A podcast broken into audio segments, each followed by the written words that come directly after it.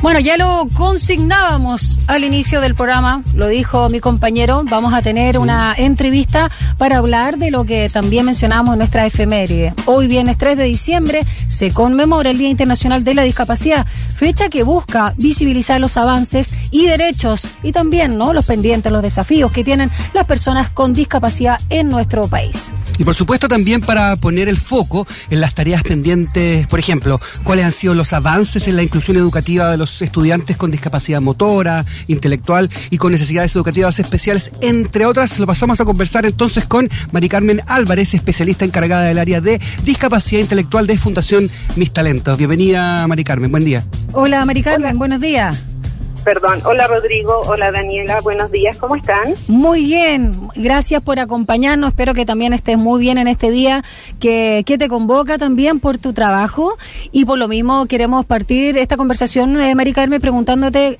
eh, sobre la labor que realiza la Fundación Mis Talentos. Si nos puedes resumir antes ya de ver los temas eh, más eh, macros en relación a la discapacidad.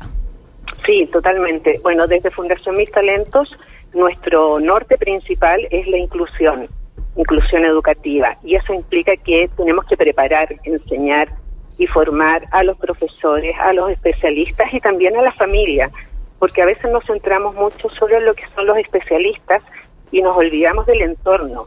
Y en la medida que todo el entorno y todos los que tenemos relación con las personas que tienen necesidades educativas especiales, el apoyo que le vamos a brindar va a ser mucho mejor.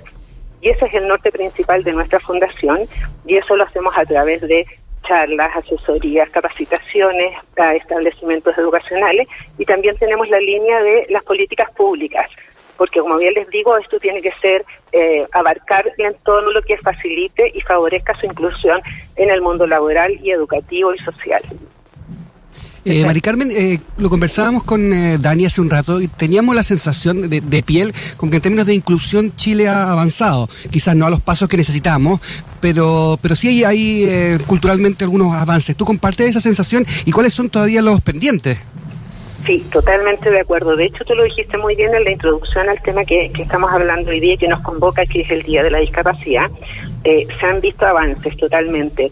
Eh, no podemos dejar de olvidar que antiguamente, y no tan antiguamente, muchos de nuestros jóvenes con necesidades educativas especiales estaban en sus casas, en una habitación encerrados, porque o era la vergüenza o porque no sabíamos qué hacer con ellos. Afortunadamente, y en esto también ha tenido un rol bastante importante la Teletón, nos ha permitido visibilizarlos y eso es súper importante y ha habido avances, sí, avance en el conocimiento de la discapacidad, avances en el tema de la inclusión. Nos quedan tareas pendientes siempre, siempre nos van a quedar temas pendientes en todo lo que tiene relación con la educación. ¿Por qué? Mm. Porque siempre nos tenemos que estar actualizando, es decir, las herramientas que les entregamos a los jóvenes para hoy día en el mañana quizás no van a ser las necesarias y nos vamos a tener que actualizar. Y esto tiene relación en toda el área de la educación, no solo con las necesidades educativas especiales. Claro. Y en ese sentido, eh, es importante hablar de, de, justamente lo que realizan ustedes eh, como, como Fundación Mari Carmen, porque el tema de, la cultura escolar eh, es, fundamental, ¿no? Y sobre todo cuando sabemos que la educación, cuando no solo es inclusiva, sino es transversal, es de calidad, eh, permite, permite el desarrollo de todos los seres humanos. Eh, a tu juicio falta mucho. ¿Cuáles son los talones de Aquiles al respecto? Porque mira, solo por poner un caso, recuerdo que mi hijo estuvo en un colegio bastante integral, se llamaba Francisco Varela cuando era chico, tenía muchos compañeros con distintas discapacidades, tanto intelectual cognitivas como físicas, pero pasaba que no había especialistas necesariamente en las salas de clase y eh, si bien los compañeros, los pares estaban eh, muy integrados ¿no? con, con todos eh, y había una alegría por esta diversidad, no había para nada bullying, para nada, pero eh, sentían que los pocos profesores que sí habían para eh, enseñarles a los, a los eh, chicos que tenían cierta discapacidad, sobre todo cognitiva, se olvidaban de los que no tenían. Entonces se producía una situación como, si me entiendes con lo que, te explico. Solo un paréntesis, mira, estaba comentando fuera de micrófono lo que tú decías que es real. ¿ah? Yo tengo un primo en segundo grado que debe tener poco más de 50 años.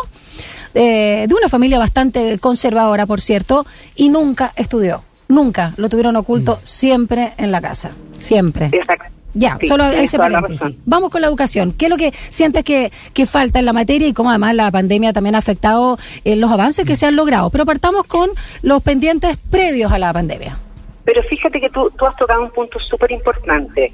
A raíz de esta pandemia, a raíz de este COVID, a raíz de la cuarentena, que tuvimos que estar encerrados, etcétera, en lo personal y como fundación creemos que nos dejó bastantes enseñanzas. Mm, ¿Por qué nos dejó enseñanza? Porque nos obligó a los profesores, a los especialistas y también a las familias y también al entorno a buscar otras formas de enseñar, a buscar otras herramientas, a focalizarnos más en los procesos de enseñanza y aprendizaje. Es decir, que nos obligó una vez más a buscar todo lo que son las barreras y facilitadores que están en el proceso de enseñanza-aprendizaje, que facilitan o dificultan la participación y el aprendizaje de nuestros alumnos con educativas especiales y también del resto de los alumnos. Me explico. Ahora que tuvimos que dar este paso después de la pandemia y durante la pandemia, que empezamos con las clases, eh, clases que eran virtuales, Sí. cosas tan prácticas como, ok, vamos a hacer clases vía Zoom. Wow, pero ese niño tiene conexión a Internet, ese niño tiene un computador, ese niño tiene un celular desde el cual poder conectarse, va a haber alguien que lo puede estar acompañando, cosas que jamás habíamos pensado. Y también después, esas son barreras que están en el contexto y que influyen directamente en la participación y en el aprendizaje de nuestros alumnos. Y esas siempre han estado, pero nunca tomamos conciencia de ellos. Es más, cuando no podías hacer las clases vía Internet, porque no había acceso, había muchas escuelas y establecimientos educacionales que se que repartían los materiales, las actividades, las iban a dejar a la casa. ¿Cuál era el punto bueno de eso? Que tú ibas a la casa de los jóvenes. Sabías si vivían en departamento, en casa, en el campo, si tenían patio, si tenían terraza. Eso implica que yo voy conociendo mucho más a mi alumno, porque ¿qué hay detrás de todo el proceso de enseñanza-aprendizaje? Siempre nos centramos en los contenidos. Mm. Ustedes son testigos de que, por ejemplo, antiguamente se leía el Miocid, se leía el Quijote. Hoy Claro. en día ya no se lee los objetivos, porque los contenidos van a cambiar por lo que les decía anteriormente, según las necesidades que nos depare el presente y el futuro.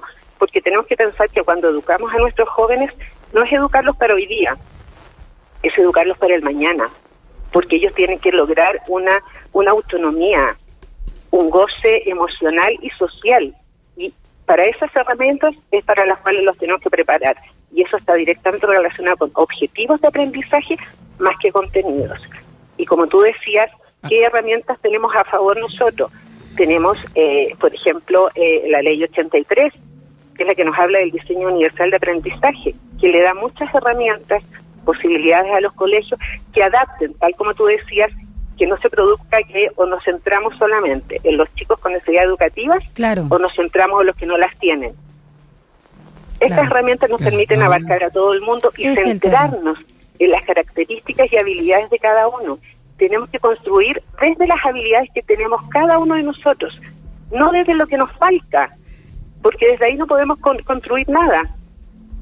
Mm, exactamente. Justamente, estamos con Mari Carmen Álvarez, especialista encargada del área de discapacidad intelectual de Fundación Mis Talentos. Y estaba eh, revisando ahí en el programa de gobierno de José Antonio Cas, Ujú. él propone un sistema integrado que no incluye los actuales programas. Entonces, ¿qué te parece una, una propuesta de este tipo que también ha levantado mucho polvo?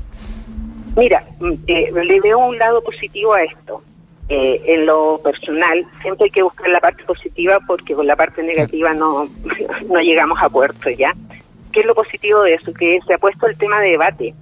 Eh, lo positivo de esto es que ahora mucha gente está buscando información sobre lo que es el decreto 170. Entonces, en el fondo, una vez más, tal como ustedes decían en la introducción del tema, estamos visibilizando a las personas con necesidades educativas. Los estamos haciendo visibles, centrándonos en las características que ellos tienen. Y de esto lo que tenemos que lograr es que salgan ganando justamente ellos. Y eso va a implicar quizás un gran cambio desde nosotros los profesionales y desde las familias y desde todo el entorno. Por lo tanto, lo encuentro muy positivo y hay que esperar y, y ver al finalmente centro y fundamentalmente como nos vemos en la fundación a las personas con necesidades educativas especiales. Eh, respecto también a, a estos eh, PIE, ¿no? que se les llama, ¿no? el programa de integración escolar, eh, ¿qué va, va a pasar con las educadoras diferenciales, eh, Mari Carmen? Lo que pasa es que qué es lo que va a pasar de minuto no va a pasar nada, porque tal como ustedes acaban de decir, son proyectos que están en sus programas. Mm. Es decir, Bueno, hay claro. que esperar finalmente. ¿Pero qué podría pasar o, eh, en la eventualidad, digamos? Es que la Claro, eventualidad, que se Daniela, podían pasar muchas cosas. O sea, desde que podríamos tener un terremoto hoy día y este tema pasa a segundo plano. Entiendo, Entonces, sí, insisto, entiendo. yo creo que lo que hay que centrarse es en lo que tenemos hoy día. Vamos a la certeza. Vamos a la certeza para finalizar, eh, Mari Carmen eh, Álvarez. Hablemos un poco también de la iniciativa que tienen ustedes como Fundación Siempre Inclusión, donde realizan también una invitación a las empresas. Para, para terminar, cuéntanos un poquito también de esto. Para nosotros es fundamental el apoyo de las empresas porque, eh, mira, tenemos eh, como, digamos, distintos convenios con las con, con las empresas en, en el sentido de las donaciones de dinero, ¿Mm? pero más que nada también porque hemos logrado muy buenas alianzas con las empresas en el sentido de que ellos apadrinan instituciones, eh, comunidades educativas y las apadrinan en el sentido de que nosotros los podemos a esas comunidades educativas realizarles capacitaciones y realizarles charlas. De hecho, hace poco realizamos una capacitación en el sur con una comunidad educativa bastante grande, eh, porque eso también es una ganancia que sacamos a través de esta pandemia, eh, en el sentido que nos permite capacitar, capacitar a gente de distintas partes de Chile ¿Mm? y de distintas partes del mundo. Y para nosotros las empresas juegan un rol súper importante porque nos dan el sustento eh, económico, digamos, que nos permite seguir eh, capacitando al resto de las personas. Tú me preguntabas delante, Daniela, Sí. de las tareas pendientes Sí. y de los avances. Claro. Yo creo que uno de los avances que tenemos es que el profesorado chileno está muy interesado y preocupado y se preocupado y ocupado en seguir eh, perfeccionándose. Ese es un aporte bastante grande y uh, quizás de las tareas pendientes que también hoy día se están ya solucionando es el tema de la preparación universitaria de todo lo que son los profesorados, de profesores.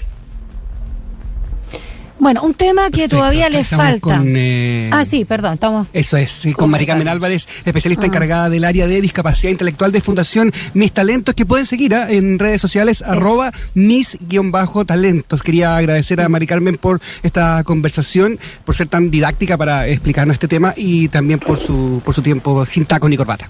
Mari Carmen, solo para finalizar, da los eh, datos, eh, las coordenadas de mis Eso. talentos. Eh, www.mistalentos.cl Así de fácil. Y en Así de fácil. redes sociales, arroba mis guion abajo talentos, para que conozcan también esta fundación eh, destinada, por supuesto, a la inclusión educativa. Un abrazo grande, que estén muy bien, que tengan lindo fin de semana. Gracias Daniela Rodrigo, Vale. que esté muy bien. Gracias. Buen fin de semana también. Chao, chao. Gracias. Adiós. Chao. Adiós.